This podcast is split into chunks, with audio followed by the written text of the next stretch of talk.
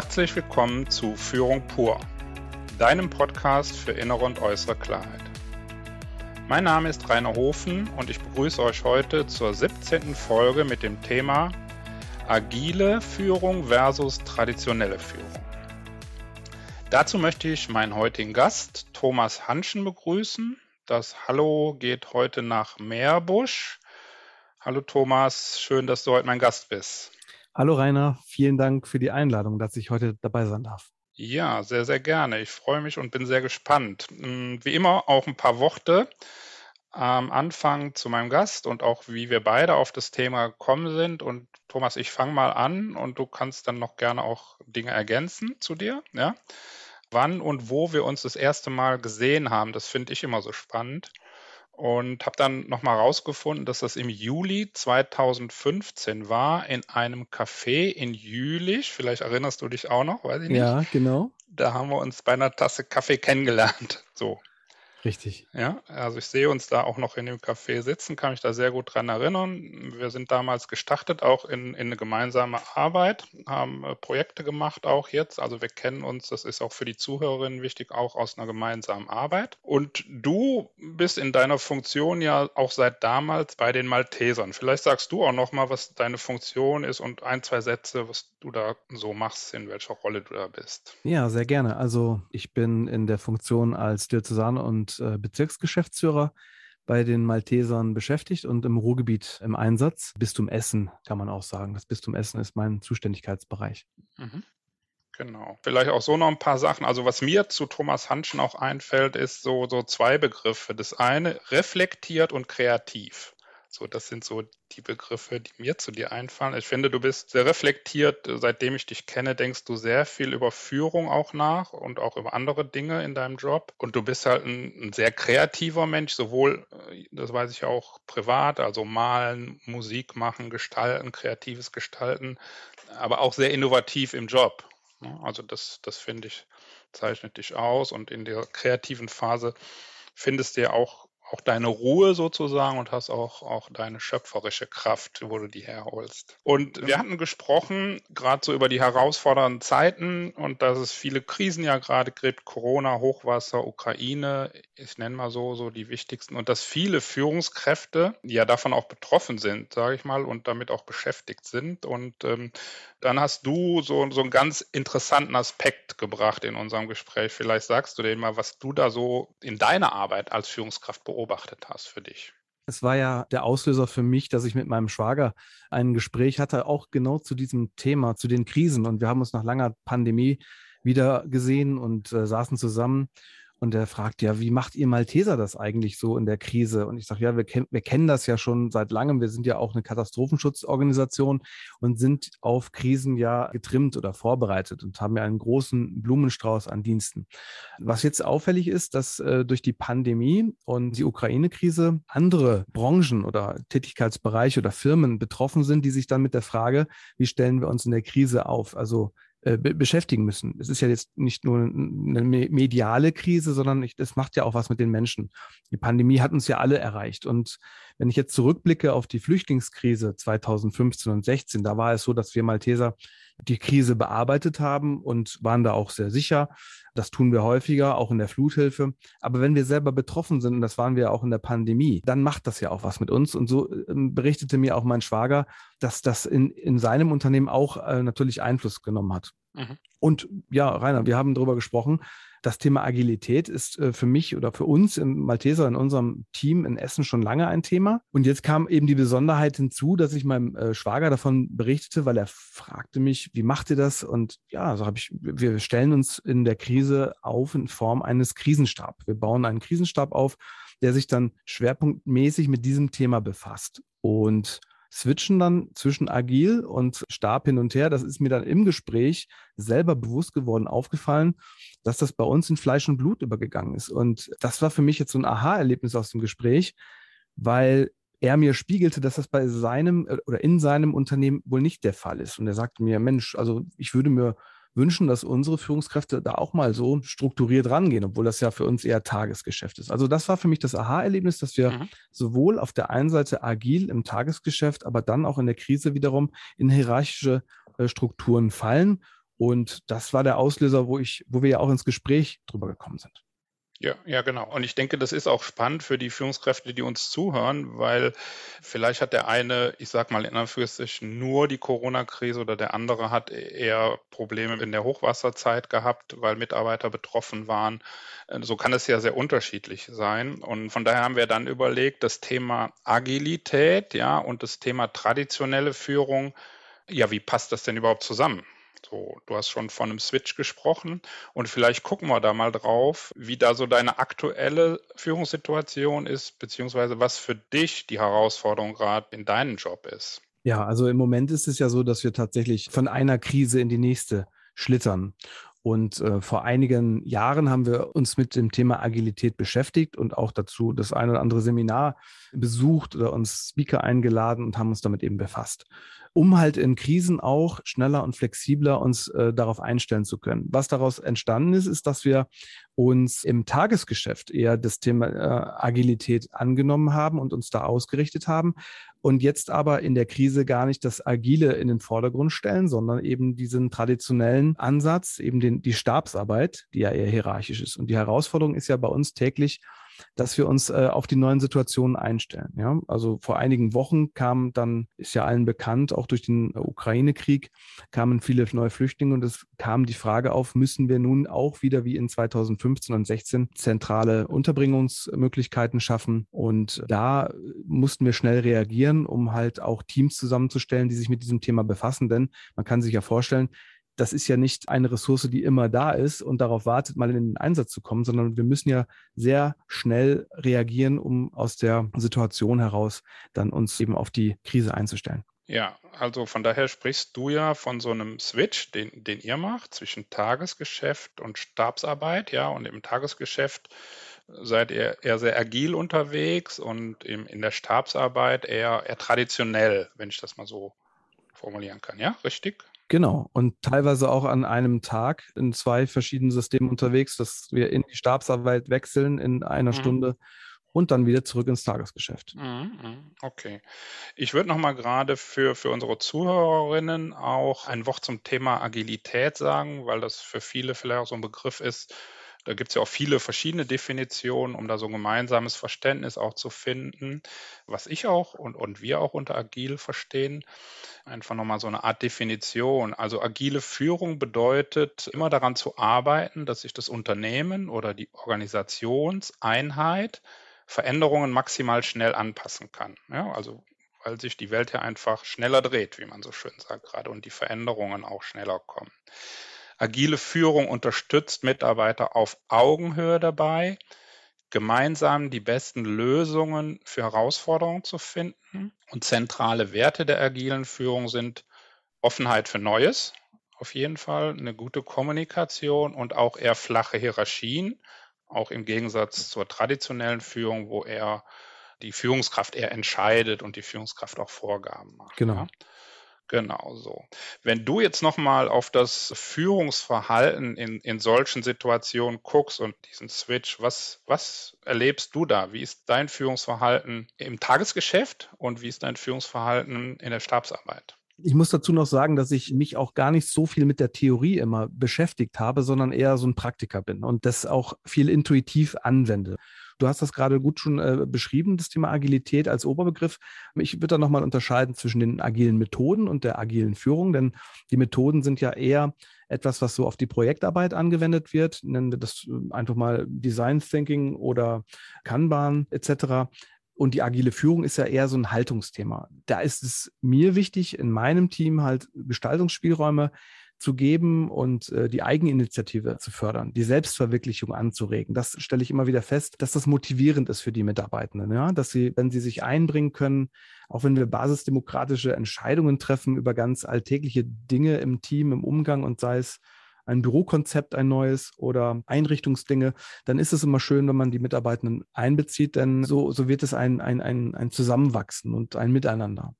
Das ist so das Tagesgeschäft, sage ich jetzt mal. Und der Switch dann, wenn dann eine Krise da ist, sind wir in der Lage, innerhalb von fünf Minuten Teams aufzubauen, die unterteilt werden in verschiedene Sachgebiete. Ja, also Sach Stabsarbeit bedeutet, dass man klassische sogenannte S-Funktionen hat. Eine S-Funktion ist eine Stabsfunktion.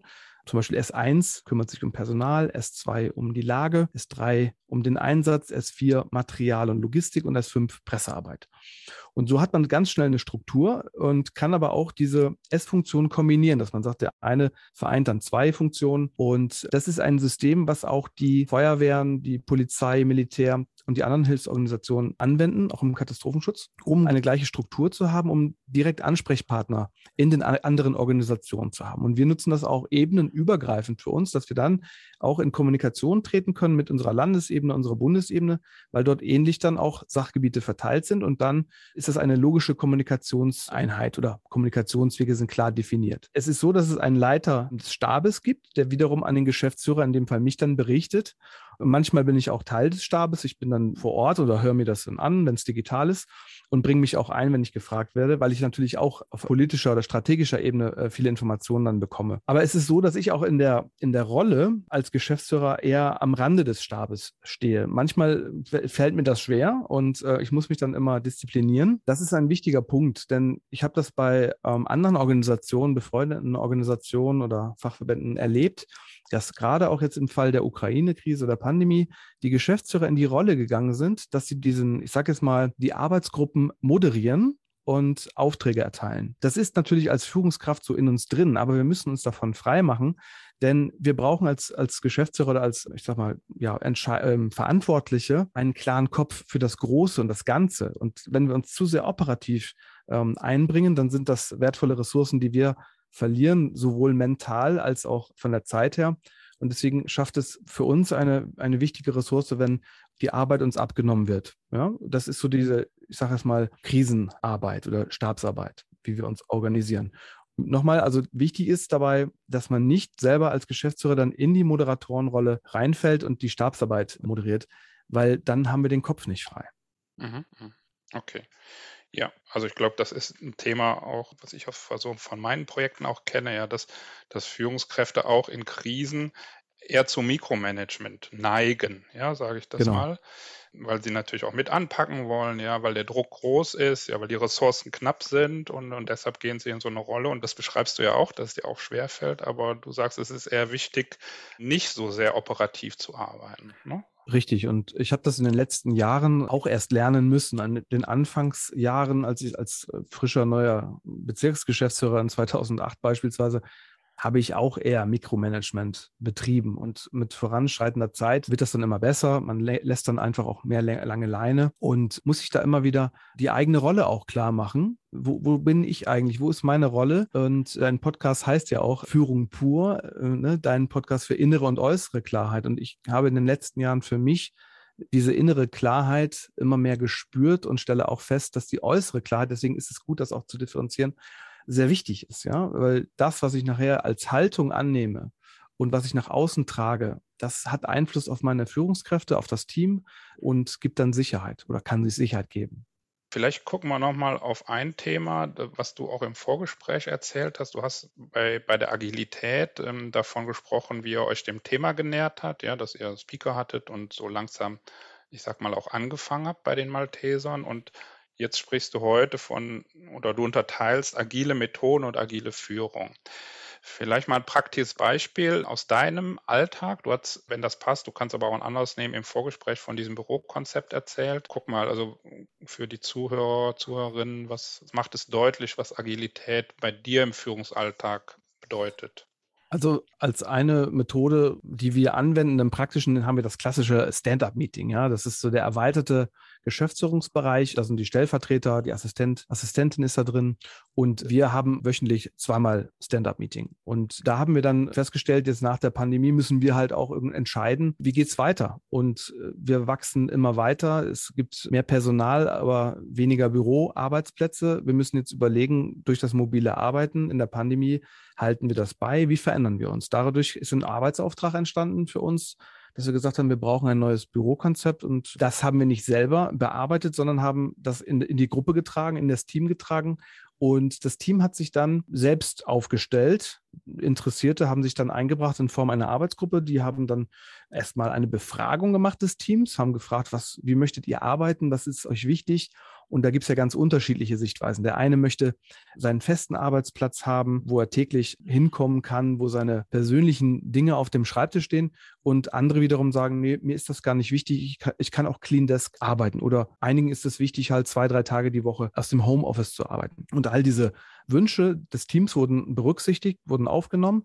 Und die Arbeitsgruppe hat ein ganz tolles Ergebnis gebracht, nämlich dass nahezu alle Wünsche erfüllt werden konnten. Das ist her herausragend. Und somit haben wir eine hohe Zufriedenheit natürlich, weil jeder Mitarbeitende sich in diesem Konzept jetzt wiederfindet. Toll, ja. Ich habe am allerwenigsten dazu beigetragen, muss ich dazu sagen. Ich wurde nämlich auch befragt, Thomas, brauchst du dein eigenes Büro oder, oder kannst du auch darauf verzichten? Und das war eben spannend. Ich war Teil des Teams, aber ich war nicht in der Rolle des, nicht mal des Entscheiders, weil es hat sich so ergeben, dass das jetzt für alle stimmig war. Und das ist dann ein Konsensbeschluss, kann man fast sagen. Und das fühlt sich dann doch agil an, sag ich ja, jetzt mal. Ja. ja, also das ist ja auch nochmal, was du da erzählt, ein schönes Beispiel, was agile Führung ausmacht. Entscheidungen werden in der agilen Führung eher von Mitarbeitern getroffen, ja, und, und nicht von den Chefs. So. Genau. Und wenn das so aufgeht wie bei dir, ist das natürlich toll, weil die Menschen bringen die volle Motivation und, und ihr Innovations-Know-how können sie mit einbringen, ja. Und das ist natürlich sehr motivierend, ja. Und es ist auch für mich immer wieder spannend, wenn dann Führungskräfte zu mir sagen, im kleineren Kreis, aber auch im größeren, sagen, Thomas, jetzt fällst du gerade in alte Muster, du bist wieder Alpha-Tier, du willst allein entscheiden, lass uns doch mal diskutieren. Ähm, das ist auch schon in der Vergangenheit vorgekommen, kommt nicht sehr oft vor, aber manchmal ist das halt so und das finde ich dann spannend. Dann merke ich, wie mich das piekst, also äh, bei der Ehre packt. Aber natürlich ist das richtig, dass man das offen ansprechen darf und das zeigt auch, was wir für eine Kultur haben, dass wir da offen über Fehler sprechen, ich sage immer auch dem Team, ich möchte gerne, dass wir den Mut haben zum Scheitern. Das ist mir immer ganz wichtig. Und ich versuche das vorzuleben, auch wenn es um das Thema Führung geht. Wir Führungskräfte neigen ja oft dazu, dass wir alles richtig machen wollen und auch schon bei Personalentscheidungen keine Fehler machen wollen. Aber auch da muss man den Mut haben, sage ich jetzt mal als Beispiel, jungen Nachwuchsführungskräften die Chance zu geben, ihre Rolle zu finden. Und dafür müssen sie Fehler machen. Und auch wenn wir dann halt scheitern, dann ist das eben so. Ne? Ja, schön. Also ich finde gut, was du gerade erzählst, wenn, wenn das Team dann schon so sensibel ist und sagt, ey Thomas, ne, komm mal wieder zurück oder du fällst gerade in alte Muster. Das ist, das spricht ja für eine gute Kultur, schon für eine gute Sensibilität und auch, dass ihr eine gute Kultur habt, dann die Dinge auch offen wieder zu bereden und zu sagen, guck mal, was passiert, ja. Ja, ich fordere das Feedback auch immer ein. Mhm. Einfach um auch sich selber nochmal auszuloten, wo stehe ich gerade als Führungskraft und wie, wo steht das Team als du mich eingeladen hast zu dem Podcast, habe ich ja im ersten Moment gedacht, super, das Thema haben wir, finden wir beide spannend. Aber sehe ich das nur so? Das Thema, dass wir auf der einen Seite agil und auf der anderen Seite traditionell switchen können zwischen diesen beiden Systemen? Oder wie sieht das Team das eigentlich? Und da kam die Frage auf, wie sieht das Team das? Und wir haben eine, eine Teambefragung gemacht und eine Teamsitzung gemacht, wo wir das Thema wirklich diskutiert haben und auch auf einem Moral Board visualisiert haben, wo stehen wir eigentlich? Und auf einer Skala von eins bis fünf sehen wir uns jetzt gerade so bei drei bis vier. Wir sind im Umbruch. Ja, wir sind noch nicht 100 Prozent agil und wahrscheinlich werden wir das auch nicht erreichen können, denn äh, dafür müssten wir wahrscheinlich wirklich im Konsens entscheiden, wen wir einstellen, wen wir entlassen und die Gehälter verhandeln. Das geht natürlich in einem System wie beim Malteser Hilfsdienst als Bundesverband mit klaren Strukturen, geht das eben nicht. Aber ich wollte einfach wissen, sehe ich das nur so? Alles Geisterfahrer außer, außer mir, sage ich jetzt mal. Ne? Also, und kann ja auch sein, dass meine Führungskräfte oder das Team diesen und deinen Podcast jetzt hören. Und dann soll mir keiner vorwerfen, du hast dummes Zeug erzählt und das stimmt alles gar nicht. Ne? Ja, na, ich hoffe mal, dass deine Führungskräfte das auch hören, was du hier sagst. Ja, das werden wir dann natürlich teilen. du hast eben von Stand-up-Meeting gesprochen und ich will den, nutze den Podcast ja auch so, um erste Impulse, Ideen für Führungskräfte zu geben, die vielleicht noch nicht so tief im Thema Agilität drin sind. Und Stand-up-Meeting ist ja, ich sage mal, ein Tool, ja, eins von vielen. Ähm, du hast jetzt Design Thinking, du hast Kanban erwähnt eben, du hast gerade das Moral Board erwähnt, wo ihr mitarbeitet. Aber ich würde nochmal gerade das nutzen, um ein, zwei Sätze zum Stand-up-Meeting zu sagen, weil ich finde, das ist ein gutes Tool, wo auch Führungskräfte mal ausprobieren können. Und Agilität zeichnet sich ja auch dadurch aus, experimentell zu sein, ja, also Dinge einfach mal auszuprobieren. Und das Stand-up-Meeting kommt ja, ich komme ja auch aus dem Sport, habe ja auch viel mit Teams gearbeitet und, und das kennt sicherlich auch jeder wenn in der Halbzeit oder vor oder nach dem Spiel so die Mannschaften irgendwie im Kreis zusammenkommen. Ne? So, so, das ist vielleicht so die Grundidee auch von den Stand-up-Meetings. Es geht einfach darum, gut informiert zu sein, auch miteinander verbunden zu sein. Ja, das ist auch wichtig und auch gut aufeinander abgestimmt zu sein und gleichzeitig auch so, so ein stärkt es ja auch das Wir-Gefühl. Und also Stand-up-Meetings haben eben so äh, ganz einfache Regeln, also und aber ganz wichtige, zum Beispiel, dass sie zeitlich begrenzt sind. Ja, das finde ich eine ganz wichtige Regel, dass da nicht rumgelabert wird auf Deutsch, dass es ein Kernteam gibt, dass es häufig im Stehen auch stattfindet. Ja, kommt der Name auch her, dass es eher formlos ist und dass es aktuelle Themen gibt und jeder beteiligt ist. So, das, da kommt ja auch die Motivation her. Also von daher finde ich das auch ein ganz spannendes Tool, was, was wir auch in Projekten oft nutzen. Und das ist sicherlich was, was man mal auch ausprobieren kann im Team. Du sagst, du machst es zweimal die Woche jetzt. Ne? Genau, wir nutzen das Montag und Mittwochs in unserem äh, Quartett. Allerdings haben wir das ein bisschen abgewandelt. Also mhm. wenn wir jetzt digital unterwegs sind, dann können wir halt nicht stehen. Und manchmal überziehen wir auch. Und das Thema mit dem, du sagtest gerade, wird nicht rumgelabert, doch auch das ist manchmal der Fall. Und das ist auch gut so. Wenn es ein Montagmorgen ist, dann wird halt häufig auch über das Wochenende gesprochen, weil die Frage steht dann auch im Raum, wie geht es mir? Also was, was ist gerade bei mir los? Was habe ich erlebt? Das ist ja nochmal ein anderer Aspekt, ja. Das ist ein mhm. wichtiger Aspekt, weil, weil manchmal sind wir schlecht drauf. Also das kennt jeder von sich und dann fragt man sich, warum ist jetzt der Thomas schlecht drauf oder warum ist der andere schlecht drauf? Und das hat natürlich Gründe, weil wir uns ja nicht äh, teilen können. Ne? Wir nehmen das, was wir zwei Stunden zuvor mit der Familie und den Kindern erlebt haben, mit in die Arbeit und andersrum ja auch. Da muss, ist der Ansatz einfach, dass wir das transparent machen und offen drüber reden. Und man fühlt sich auch gut damit, wenn man einfach mal mit einem lockeren Thema einsteigt und sagt, Mensch, am Wochenende war eine Riesenparty, mir brummt immer noch der Schädel, ich bin immer noch müde. Und was haben wir denn für aktuelle Themen? Ja, und dann hat so jeder seine Themen auch nicht. Manchmal hat man auch keine. Und das ist auch gut. Das finde ich auch einen ganz wichtigen Aspekt. Also das möchte ich auch nochmal unterstreichen, dass das Raum hat, ja, das ist schon auch ein wichtiger Punkt. Rainer, an der Stelle noch eine Ergänzung, ich darf. Wir haben jetzt in diesem Prozess, den wir jetzt ja für uns aufgemacht haben, das Thema Führungskultur ist jetzt für uns die Überschrift, ja, im Team, weil wir diesen Podcast jetzt hier haben heute. Und da ist uns nochmal klar geworden, dieses Stand-up-Meeting äh, ist ja jetzt begrenzt auf die erweiterte Geschäftsführung. Und wir haben uns jetzt die Frage gestellt, ob es nicht auch sinnvoll wäre, den Kreis größer zu machen und das Team, das gesamte Team mit einzubeziehen. Wobei man da auch immer abwägen muss, denn gerade so diese Videokonferenzen, weil die ja auch teilweise alle unterschiedlich irgendwo positioniert sind, das kann auch nervig sein und belastend sein. Deswegen bin ich da etwas vorsichtig, aber da wollte ich noch mal eben sagen, dass wir da auch gerade für uns wieder einen Forschungspunkt aufgemacht haben, um auch das Team einzubeziehen, um da auch mehr Transparenz und Klarheit herzustellen. Ja, und da sind wir wieder beim Experimentieren, darüber ne, vielleicht es auch mal auszuprobieren und dann zu entscheiden, machen wir es weiter. Das ist ja auch ein, ein wichtiges Kriterium der agilen Führung. Ich gucke nochmal, wenn du jetzt so davon erzählst, ähm, dann, dann seid ihr beim Malteser Hilfsdienst ja in dieser Stabsarbeit gut organisiert. Ja, und durch den Katastrophenschutz und all die Themen, die ihr auch bedient. Und deshalb glaube ich, ist es auch einfach, diesen Switch zu machen, weil ihr trainiert seid. Jein. Eigentlich äh, tatsächlich nicht. Denn der Katastrophenschutz an sich als eigene Einheit das sind die Spezialisten und die mhm. sind Profis in Sachen Stabsarbeit. Wir als Verwaltung, als Diözesan- und Bezirksgeschäftsführung, als Projektleute, als Führungskräfte, Referenten haben gar nicht immer diese Expertise oder diese, diese Fähigkeiten und mussten jetzt das erst auch wieder äh, lernen und, und haben das eingeübt und haben festgestellt, dass uns das auch Spaß macht, weil es ein hilfreiches Instrument ist. Also ich nenne jetzt mal ein Beispiel. Bei mir im Stab sitzt eine Koordinatorin für den Schulbegleitdienst oder ein Referent für soziales Ehrenamt oder ein Pressereferent oder ein Dienststellenleiter für irgendeinen Standort. Und das sind ja Menschen, die erstmal mit dem Katastrophenschutz nichts zu tun haben. Die haben in, der, in dem Tagesgeschäft eine ganz andere Rolle. Und auch neue Mitarbeitende haben wir jetzt einbezogen in diese Stabsarbeit und die haben das für sich sofort angenommen auch da war die Frage im Team, was macht das mit euch? Wir wechseln ja in ein hierarchisches äh, Korsett und ist das nicht für euch ungewohnt und ist das nicht auch unangenehm? Und da war die Rückmeldung von einer weiblichen Führungskraft, die sagte, nee, in der Krise empfinde ich das sogar als entlastend, wenn ich mich auf ein Thema, auf ein Sachgebiet konzentrieren kann und wenn mir aber auch Entscheidungen abgenommen werden. Weil normalerweise wird ja alles immer diskutiert und basisdemokratisch beschlossen. Und hier ist es so, da gibt es jetzt den Stab und der erhält eine Verfahrensanweisung von einer Landes- oder Bundesebene oder von irgendeinem der, der Führungskräfte Und dann braucht sich der Mitarbeitende oder diese Führungskraft nicht mehr darüber Gedanken machen. Ne? Also ich nenne das ein konkretes Beispiel.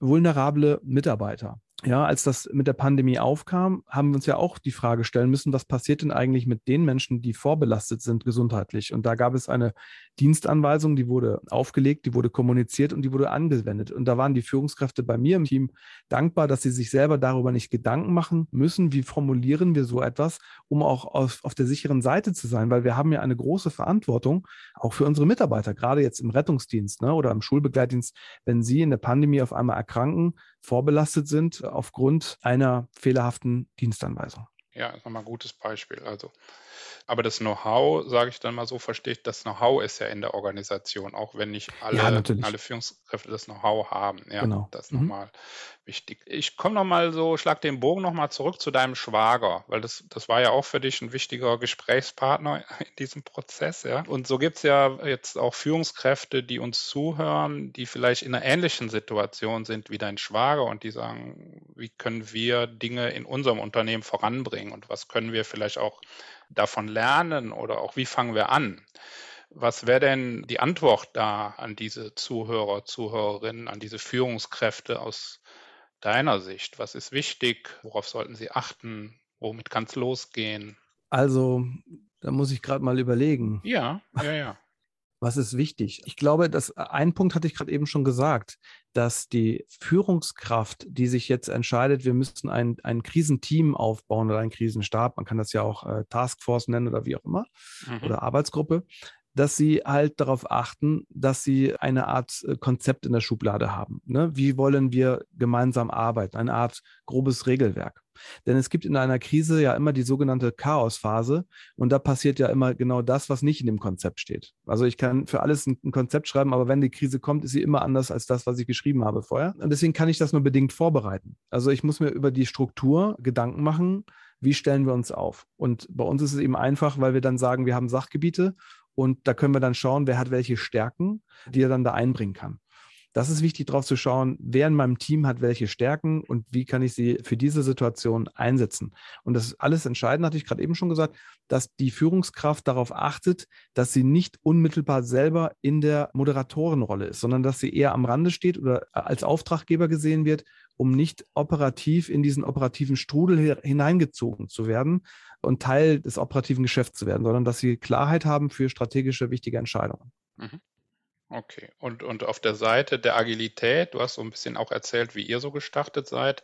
Und ihr seid ja jetzt schon ein paar Jahre da unterwegs, habt auch Erfahrung gesammelt. Wenn jemand sagt, okay, ich möchte mich gern mehr oder den, dem Thema Agilität auch nähern oder, oder nächsten Schritt machen, was ist da so dein, deine Empfehlung, was aus deinem Erlebnis? Zunächst einmal muss ich bei mir selber anfangen, glaube ich. Mal schauen, wie möchte ich eigentlich arbeiten und wie möchte ich geführt werden. Und dann muss ich mich mit dem Team hinsetzen und gemeinsam überlegen, wie arbeiten wir gerade zusammen, was können wir besser machen, und was ist unsere Kultur? Was sind unsere gemeinsamen Werte? Haben wir agile Werte überhaupt? Dann muss man eben das gemeinsam äh, erarbeiten. Das kann nicht die Führungskraft für sich alleine. Das ist ein, ein Prozess, der auch sehr lange dauern kann. Und dafür ist auch ein hohes Vertrauen innerhalb des Teams erforderlich. Aber ich kann als Führungskraft nicht erwarten, dass die Mitarbeiter, Mitarbeiterinnen mir automatisch vertrauen, sondern das Vertrauen muss ich als Führungskraft ja auch erstmal aufbauen. Und ich muss in Vorleistung gehen. Ich muss quasi investieren. Denn als Führungskraft bin ich ja nicht unmittelbar für die Ergebnisse verantwortlich, sondern für die Menschen, die die Ergebnisse produzieren. Und das ist der erste Schritt zu sagen, hier gibt es eine Aufgabe, ich traue dir das zu, ja, kommt auch von Vertrauen, ich traue dir zu, dass du diese Aufgabe meistern kannst und dann muss man auch denjenigen machen lassen und auch eingestehen, dass er Fehler macht. Und dann entwickelt sich Vertrauen und dann kommt man in den Dialog, wie wollen wir zusammenarbeiten. Ja, also wir müssen schauen, dass, dass ein Team sich auch als Team versteht, als Gruppe und nicht, dass es eine Vielzahl von Einzelkämpfern ist. Also da ist der Dialog ganz wichtig. Wir haben bei der Personalauswahl jetzt festgestellt, dass es tatsächlich Bewerberinnen und Bewerber gibt, die so, wie wir das hier gerade unser Team beschreiben, die so gar nicht arbeiten wollen, weil die sagen, das ist mir zu, ja, weiß gar nicht, was der Begriff da ist, modern oder zu unklar ist es auch nicht. Nein, das ist, behagt dir nicht. Diese Eigenverantwortung, das, das, das fühlt sich für nicht jeden gut an, automatisch. Ne? Man kann nicht sagen, agil ist top und es mag jeder.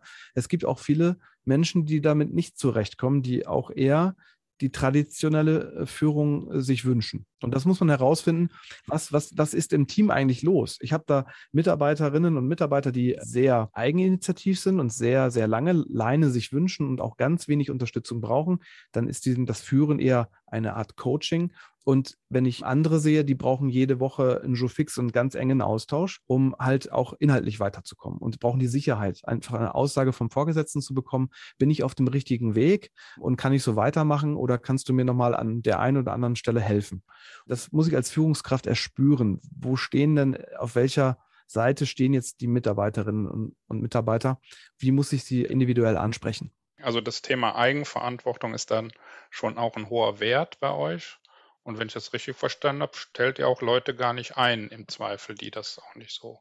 Wir suchen natürlich Gleichgesinnte. Das hat ja auch vor Jahren angefangen, dass sich da so kleine Grüppchen, dass die entstanden sind und dass wir festgestellt haben, oh, das fühlt sich gut an, wenn wir im kleinen Team so arbeiten. Und das hat sich dann immer weitergetragen. Und dann sind viele dabei geblieben, die das auch so gespürt haben. Und es gibt eben auch neue Bewerberinnen und Bewerber, die sagen, nee, das möchten wir so nicht. Und die sagen aber auch von sich aus, dass, dass sie das nicht wollen und dann auch gar nicht erst anfangen. Das ist, kommt nicht sehr häufig vor, aber das ist eben schon vorgekommen guck mal so auch auf die Uhr und, und auf das Ende. Das Signal kam schon von Tessa gerade und wir schließen das Gespräch so ab, dass wir einfach nochmal gucken, was war jetzt im Dialog vielleicht so ein, zwei wichtige Punkte, die du jetzt nochmal kristallisieren möchtest oder ich auch. Von daher, ja, gucke ich gerade auch nochmal so auf meine Mitschrift, du vielleicht auch oder vielleicht hast du es auch im Kopf.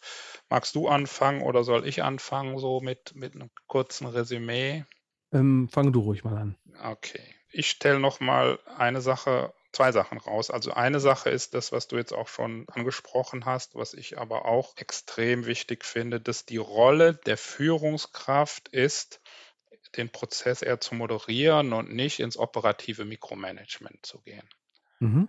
Also das erlebe ich auch oft bei Führungskräften. Das verstehe ich auch aus einem Impuls, ja, so anpacken zu wollen, helfen zu wollen, ja, und da ist ein Engpass, da gehe ich mit rein. Aber ich glaube auch, so wie du das beschreibst, dass es wichtig ist, nicht so viel Mikroman, nicht so operativ zu sein, sondern gerade dann, wenn es eng ist, wenn die Krise da ist, wenn es Probleme gibt, dann die Strategie im Blick zu halten. So, das ist so ein Punkt, den ich auch nochmal rausstellen würde, weil ich den auch für wichtig halte. Und das Zweite, da greife ich nochmal was von dir auf. Das finde ich nochmal einen guten Satz und das, dazu möchte ich auch, auch Führungskräfte animieren. Äh, Mut zum Scheitern. So, das ist, finde ich, nochmal eine gute Aussage. Es dürfen Fehler passieren. Hier wird experimentiert und wir dürfen scheitern und wir lernen daraus. Und deshalb ist es die Agilität ja auch oder ein wesentlicher Bestandteil der Agilität ist ja auch so die Iteration, also so ein iterativer Prozess, sich immer wieder dem möglichst besten Ergebnis anzunähern. Und da ist es der Mut zum Scheitern, finde ich, dann ein schöner Satz. Mhm. Ja, ich glaube, um da direkt anzuknüpfen, als Führungskräfte müssen wir Visionen entwickeln und Bilder skizzieren. Ich habe da wenig Probleme mit, weil ich, wie du gerade eben beschrieben hast, ein kreativer Mensch bin. Ich zeichne gerne Bilder und die teile ich im Team und wenn ich merke, das fühlt sich gut an, dann, dann hake ich auch nochmal da ein und versuche das Team zu motivieren. Ich versuche mehr zu moderieren, mehr zu coachen, weniger Mikromanagement. Und was für mich so die wichtige äh, Erkenntnis jetzt aus dem heutigen Gespräch, aber auch aus den äh, vorherigen Gesprächen ist, dass wir da uns wirklich noch auf eine, auf eine Reise, Entdeckungsreise begeben können als Team. Und auch da, das Team hat sich da jetzt schon eingebracht und findet das gut, sich mit mehr Agilität oder auch New Work nochmal zu beschäftigen. Du hast ja im Februar einen ähm, spannenden Podcast gemacht mit Kira Kremer und da sehe ich auch ganz viele Schnittmengen zwischen meinem Thema der Agilität und diesem New Work. Da wollen wir uns noch mehr darauf fokussieren und auch prüfen, was können wir denn da noch anders machen. Und da ist es natürlich eine Teamleistung, ja, das Team damit einbeziehen und, und auch dann da weiter zu entwickeln, auch fortzubilden. Ja. Wir haben, das habe ich gerade eben ganz vergessen, wenn ich das noch eben kurz anfügen darf, wir unterstützen uns und wir lernen voneinander, feiern aber auch die gemeinsamen Stärken. Also die Stärken des Einzelnen, die werden gefeiert und die Schwächen des Einzelnen werden akzeptiert, nenne ich das mal so. Ja, als kreativer Mensch bin ich eher nicht so strukturiert wie andere und da habe ich mein Team, die auch, oder Teile des Teams, die sagen, Mensch, meine Stärke ist Struktur, das passt gut mit mir zusammen, ich bin kreativ. Und die Erkenntnis ist einfach jetzt auch nochmal, dass wir da auf einem guten Weg sind, aber auch noch nicht am Ende. Also wir sind, wir beginnen mit einer weiteren Forschungsreise. Das ist so mein Aha-Erlebnis jetzt der letzten Tage. Ja, super. Ja, also gut, dass du das nochmal, auch den Podcast mit der Kira nochmal angesprochen hast, weil das ist auch ein, das ging mir auch die ganze Zeit durch den Kopf. Das hat einfach viele Parallelen, das Thema New Work und Agilität. Da habe ich auch äh, im Vorfeld und auch als wir gesprochen haben, öfter dran gedacht. Also von daher gut, dass du da nochmal so den Hinweis gibt und für die, die reinhören möchten. Also auch das ist eine spannende Folge, ähm, wo viele Aspekte für Führungskräfte drin sind, die spannend sind. Thomas, die Zeit ist leider rum. Vielen Dank an der Stelle erstmal. Vielen Dank für deine Impulse. Vielen Dank, dass du von deiner Forschungs-, von deiner Entdeckungsreise mit deinem Team heute hier berichtet hast. Vielen Dank. Und ja, liebe Zuhörer, liebe Zuhörerinnen, jetzt liegt es wieder bei euch. Die Frage ist, konntet ihr was mitnehmen von dem, was Thomas gesagt hat? Was ist vielleicht an dem Thema agile oder traditionelle Führung in eurem Führungsalltag auch umzusetzen? Was könnt ihr davon mitnehmen? Thomas und ich sind sehr interessiert, auch von euren Erfahrungen zu hören oder beantworten auch gerne weitere Fragen, die über den Podcast hinausgehen. Und ja, schreibt uns gerne. Tessa wird wieder unsere gängigen Kontaktdaten auch in den Show Notes veröffentlichen, sodass ihr da die Möglichkeit habt. Ich freue mich natürlich, wenn ihr auf der Plattform, auf der ihr gerade seid, eine Rezession hinterlasst, wenn ihr die Folge oder auch den Podcast weiterempfehlt, davon erzählt, dass mehr Führungskräfte, mehr Mitarbeiter, mehr Unternehmen auch sich mit dem Thema äh, Agilität beschäftigen. Ihr könnt gerne liken, kommentieren, weiter verbreiten. Wir freuen uns über jedes Feedback und natürlich auch über weitere Ideen, weil wir nutzen die dann, ne, Thomas, auch für unsere gemeinsame Forschungs- und Entdeckungsreise. Genau. Genau. Ja, ich kann nur für heute sagen, Thomas, vielen Dank für dieses spannende, kreative und ja, inspirierende Gespräch. Dankeschön. Und wir hören uns dann wieder in der nächsten Folge von Führung pur, deinem Podcast für innere und äußere Klarheit. Macht's gut.